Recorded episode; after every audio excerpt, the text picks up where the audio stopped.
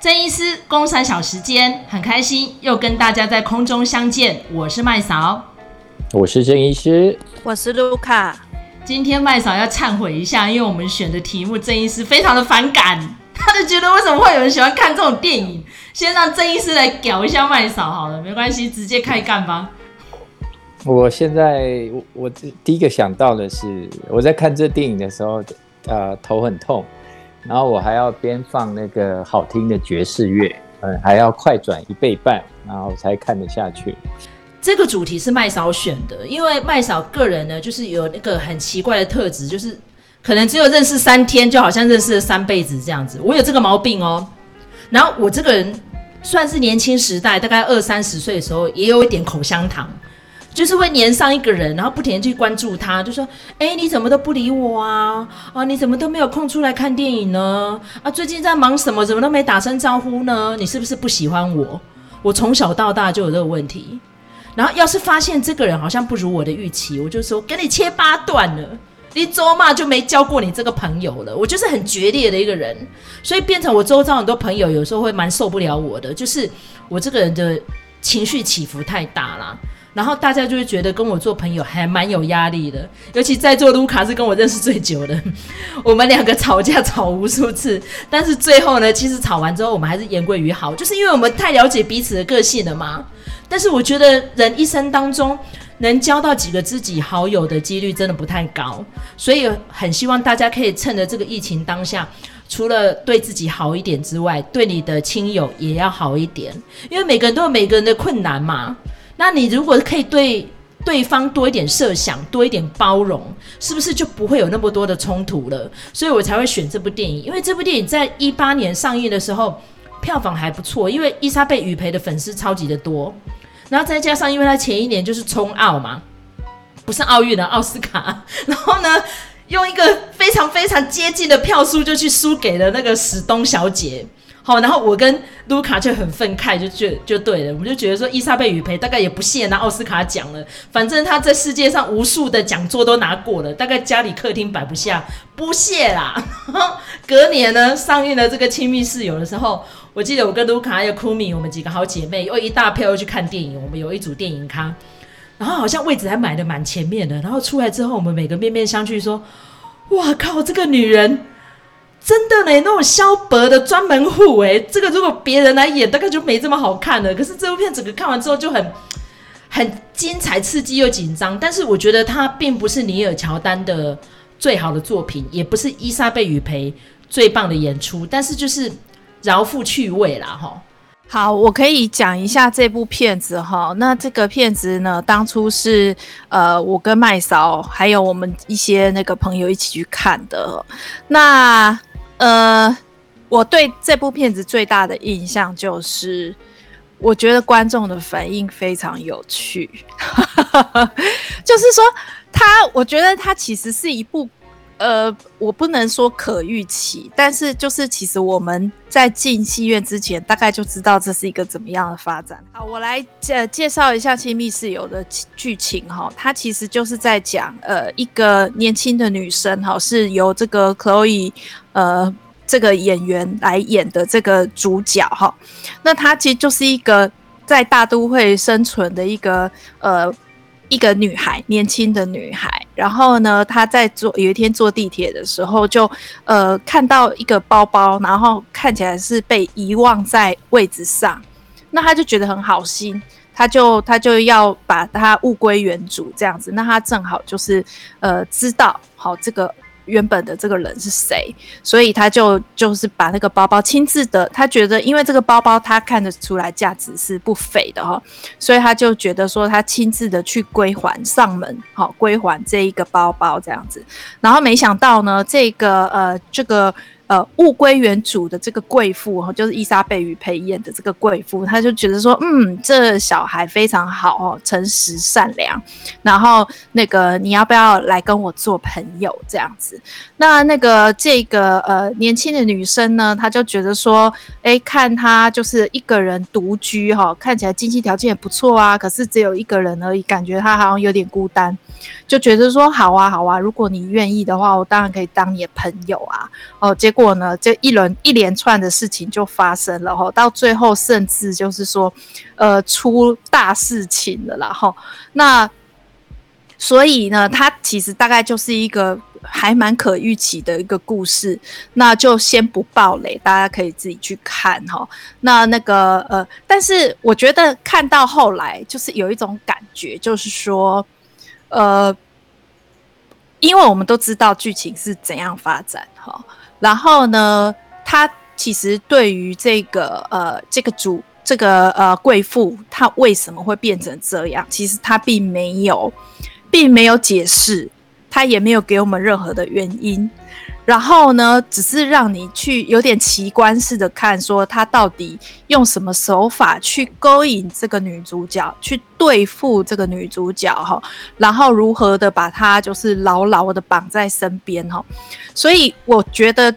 对我来说，我觉得就是这个太猎奇了，而且呢，在看的时候，因为我们是在电影院看，其实哈，在电影院看就是有这种有趣的地方，你就看到就是随着那个伊莎贝雨培的每一个举动哈，大家都是倒抽一口气，大家都是全场哈就为这个年轻的女生加油的那种感觉，我觉得这个很好笑，就是我不是在看电影。本身，而是在看电影院里面这些观众的反应，我觉得这个反而是比那个片子更加精彩的。好，那我来套一句话，再交给郑医师哈。我来讲，我们那时候一起去看哪部片《控制》嘛，我不知道那时候是不是跟卢卡一起看的。然后你知道那里面就是那个女主角啊，她叫 Amy 嘛，对不对？哈，因为她说她是 Amazing Amy。哎，你知道她最后出那把刀？哈，有看过那部电影的人哦，在。附和我一下哈，如果没看过的话，这一段先跳过。你知道全场大叫之外，然后脖子全部往后缩，哎，所以这就是我跟郑医师还有卢卡很怀念电影院，好怀念哦！你不觉得一群人，然后就在那个非常赞的影音大设备里面去感受那个氛围，那个看电影的 feel 就是不一样，你知道吗？因为大家会跟着那种脖子一缩啊，身体一挤。啊，然后那个动作举止就是很有趣这样子，所以我们那时候去看这个伊莎贝雨培又在里面耍狠的时候，就是这样子的反应的，真的好刺激哦。好，那我们现在呢，把这个声音交给郑医师，我们来形容一下你那时候看的感觉，还有你在里面剧中人物的人格分析。哇，我的天，我就想到这些都姐萧博推荐的萧博电影。我第一个感觉就是这样子哦，但是我要提醒大家哦，真的，在我们的生活里面，有些人他的爸爸或妈妈，哦，就是真的有这种我们讲异常的人格特质，好，那所以他们会来门诊看病。我就说，生最重病的是你家人那个那个不愿意把改立。可以可以拢个起笑一类，啊，那但是他不会觉得自己有病，他觉得你有病这样子，啊，那很重要。我觉得在这部戏里面，我我比较充分感受到的就是我们很多在诊间的那些啊，就是被这些人啊，勇敢被勇勇被起笑或者一点起笑的，他们所感受到的那个压力，我觉得就是他这个。电影会有一一直有一个逼迫的氛围，哦，当然就是它里面，哦，他用的一些操控的方式，啊、嗯，反正前面，嗯，就是他就弄一个饵嘛，对不对？然后跟你关系都是很好，那当你发现了，哎，他可能有问题，然后你要开始疏远他，那这时候他们就会用。口香糖似的哈，一直要黏着你，哦。我要问一下哈，麦嫂，你在现实生活有没有碰过类似这种人？有啊，你也认识那个人啊。我不能讲出来，他会听，他会听，很好笑。好，我我们在讲哈，其实这种有一点像边缘性人格违常的个案，在这部电影里面讲到的。哦，就是他跟你好的时候都很好，哦，可是当他意识到你不爱他的时候，那他整个翻脸就跟翻书一样，而且他会用他的方式，哦，去逼你就范，或者是甚至毁掉你，啊，这是标准的边缘性人格违常啊的 pattern。好，那边缘性人格违常就是伴君如伴虎，啊，那反正，哎，你让他觉得你爱他，那也就没事。可是你让他觉得你在骗他，好，那你不爱他，哦，阿丽的准备的戏啊，哦，就是我们讲比较激烈的边缘性人格违常，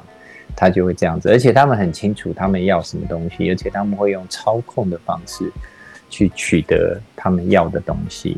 啊，那当然就是他们的，因为我们刚才讲了翻脸像翻书一样，所以有时候在一些情境，他真的就是会很难去控制啊自己的行为啊。那我觉得他有一个地方比较不像边边缘性人人格违常，就是他因为很多边缘性人格违常，他会自残啊。那在这部戏里面。他比较没有这个部分，好，所以，嗯，他大部分的 pattern 我觉得就是接近边缘性人格为常，但是如果他发现那个结果不是他要的，或者他不舒服，他会，就是，如果是一一个就是他要描述一个心理啊有异常的一个典型，我觉得这个部分是比较不到位的，比较。不够的，但是其他部分，我觉得那个氛围，啊、呃，蛮好的啦。就是萧伯的这种氛围啊，然后被那个萧伯啊整个逼迫，然后禁锢哦，然后被他这个呃下药。那而且我们讲边缘性人格违常，真的，当他觉得最后他失去理智的时候，他就是跟你同归于尽，他自己的命也可以不要啊，这。所以在这部戏里面，我觉得他后面那个就是当那个私家侦探来的时候，哦，这有一点爆雷了哈。然后他那时候会下这种，我觉得他那时候已经是有一点，就是要跟你同归于尽。反正他前面都干了那么多，啊，那不差这一件，啊，所以这个边缘性人格违常里面，他还有一点。因为这个在所谓人格违常里面都是属于我们叫 Class B，就是 B 型的人格违常，跟血型没有关系哈。A 型、B 型、C 型，好，我们这边上个课好了哈。我们在讲那个人格违常的时候会讲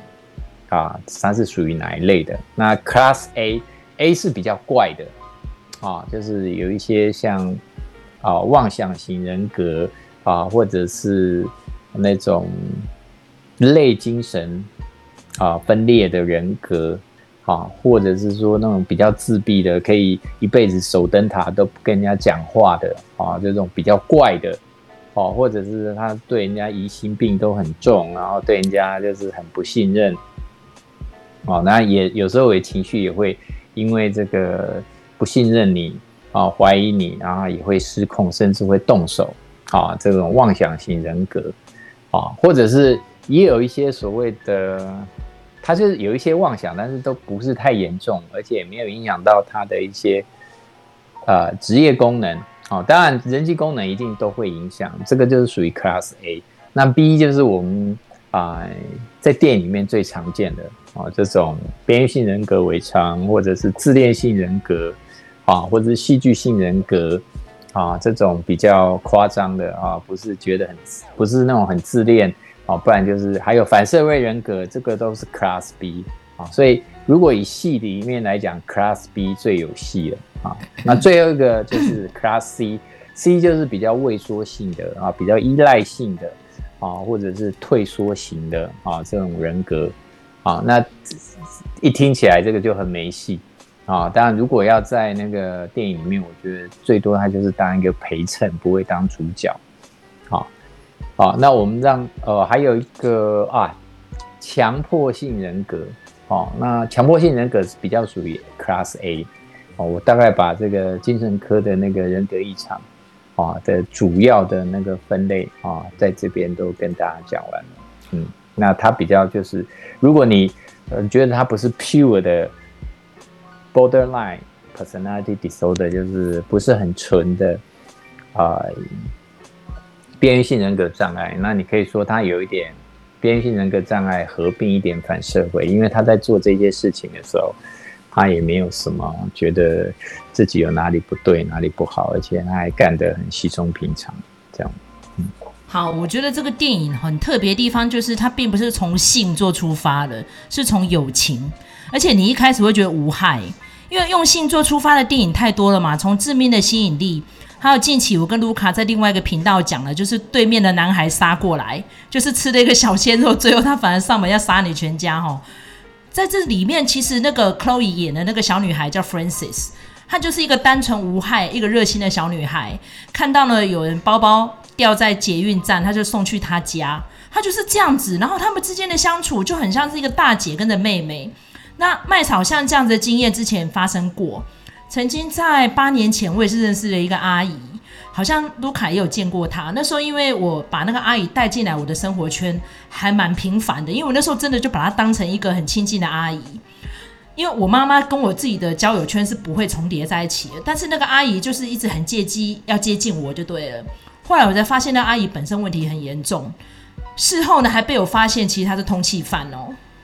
所以他就是要接近我，要去寻得一些法律知识啊，或者是说要去谋求他的呃下一份职位啦。因为他就是借由我的关系，后来就有去做了一份工作嘛。最后有一次跟职场上面老板有一些诉讼跟冲突，就对了。我觉得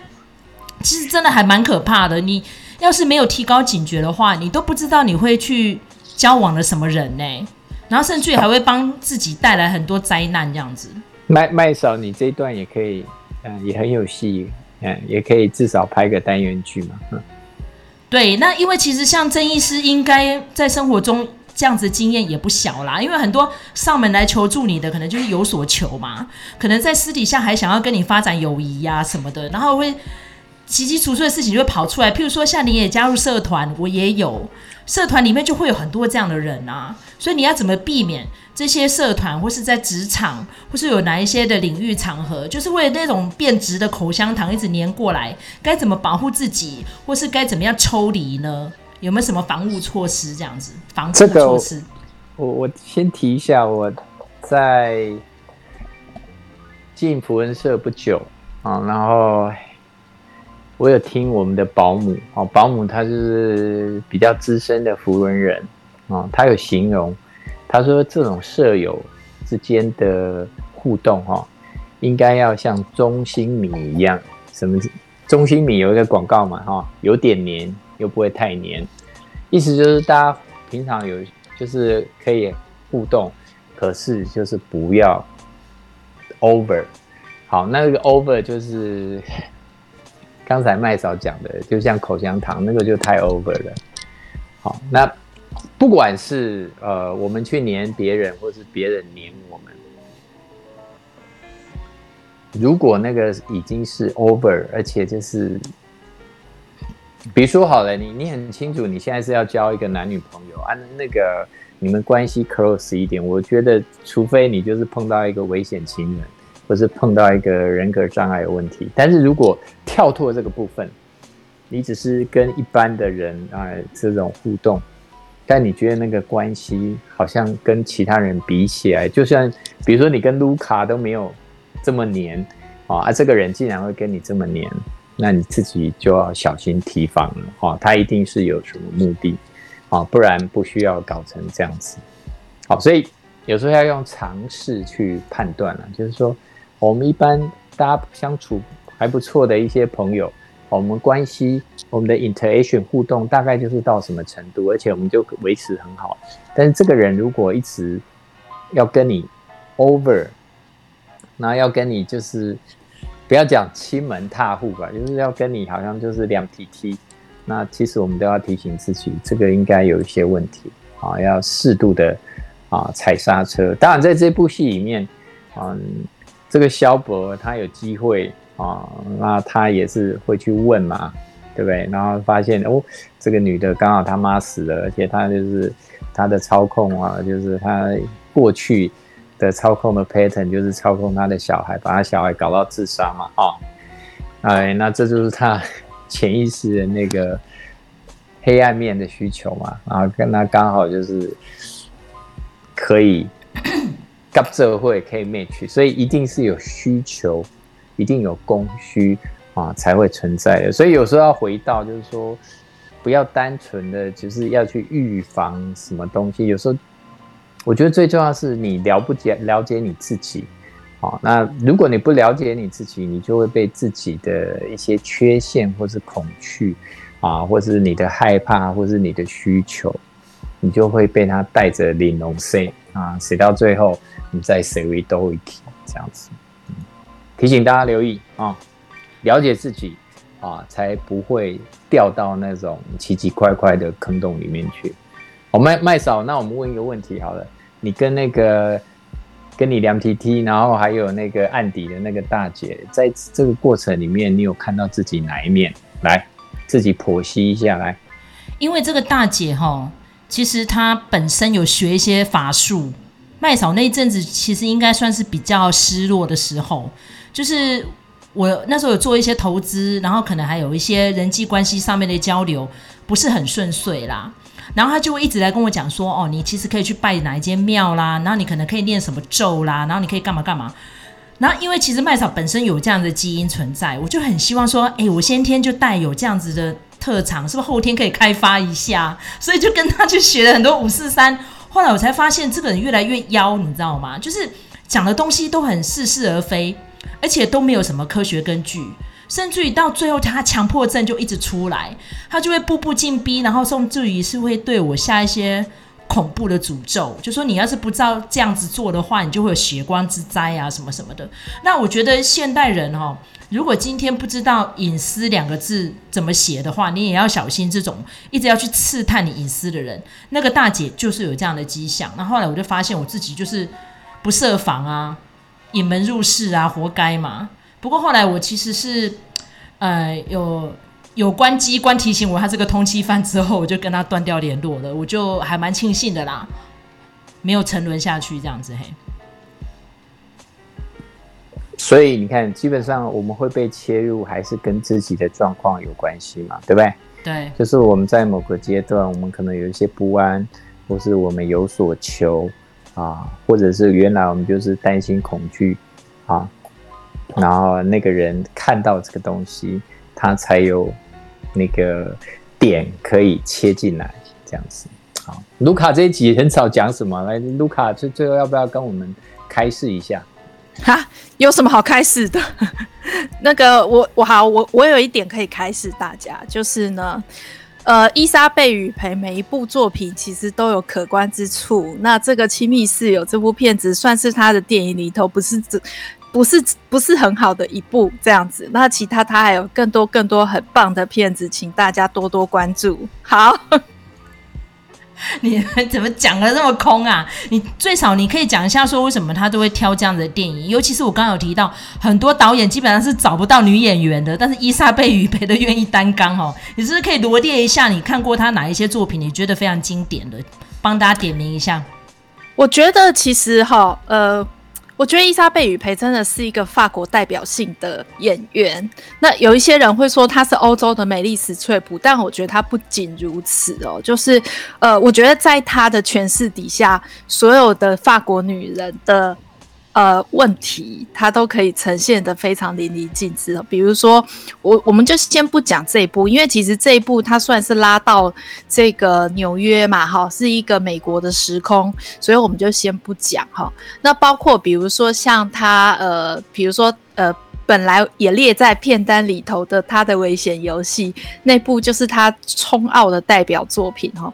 这部片子为什么会那么？就是为什么会以这部片子来冲奥？那一方面是因为那个导演其实是好莱坞认识的导演，那另外一方面呢，其实我觉得这个角色的深度也非常够。就是说，她是一个六十多岁的女生，好，然后呢，你都没有想到一个六十岁的女生好端端的待在家里也会被强暴，所以就是这这个已经是一个很。这个很很吸引人、很悬疑的一个地方了哈，然后没想到后面的发展更是让你意想不到，不没有到瞠目结舌的程度，但是真的有一种意想不到的感觉，就是说他用他自己的方法去抽丝剥茧，找出他的这个凶手，好，就性侵他的凶手，然后而且呢，他还跟这个凶手周旋了一段，哈，我觉得这个就是不爆雷，让大家去看，所以他。不是只有就是全是呃神经病。如果说就是都是萧伯的角色，他不会得到今天这个地位的。他的角色其实是非常有力量的。那我之前也讲过，就是说，虽然他很会演这样的角色。那包括这个他的危险游戏，这个保罗范赫文其实也是其对于其他的呃好莱坞的明星都碰壁了之后，才去找到这个呃伊莎贝雨培哈。那但是呢，他他也有演很正常的女生的。呃，有一部叫做《爱情未来》，这一部呢，我也蛮推荐大家去看的。就是他的导演是一个三十出头的女导演哦，那个年纪很轻，可是呢，她在讲一个六十岁的女生，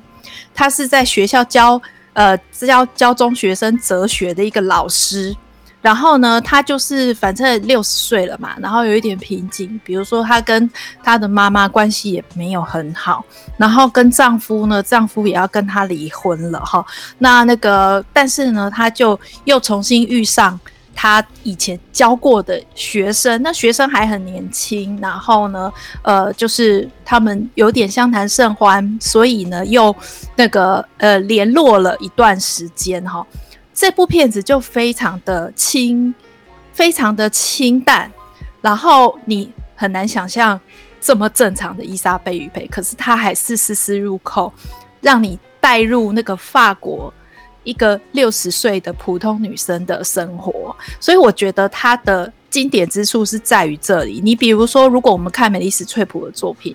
她的。呃，她诠释的角色大概都是非常女强人的，然后呢，她是这个呃非常的呃，比如说著名的，然后非常的戏剧化的这些角色，你大概很很难透过她的生活，诶，透过她的作品去触及到美国像她这样年纪的女子的生活，但是伊莎贝雨培就是有办法，那但同时呢，她又不不会。呃，害怕这种高难度角色的挑战，所以呃，我真的非常推荐大家去看呃伊莎贝雨培的表演，她是任何类型她都非常的擅长，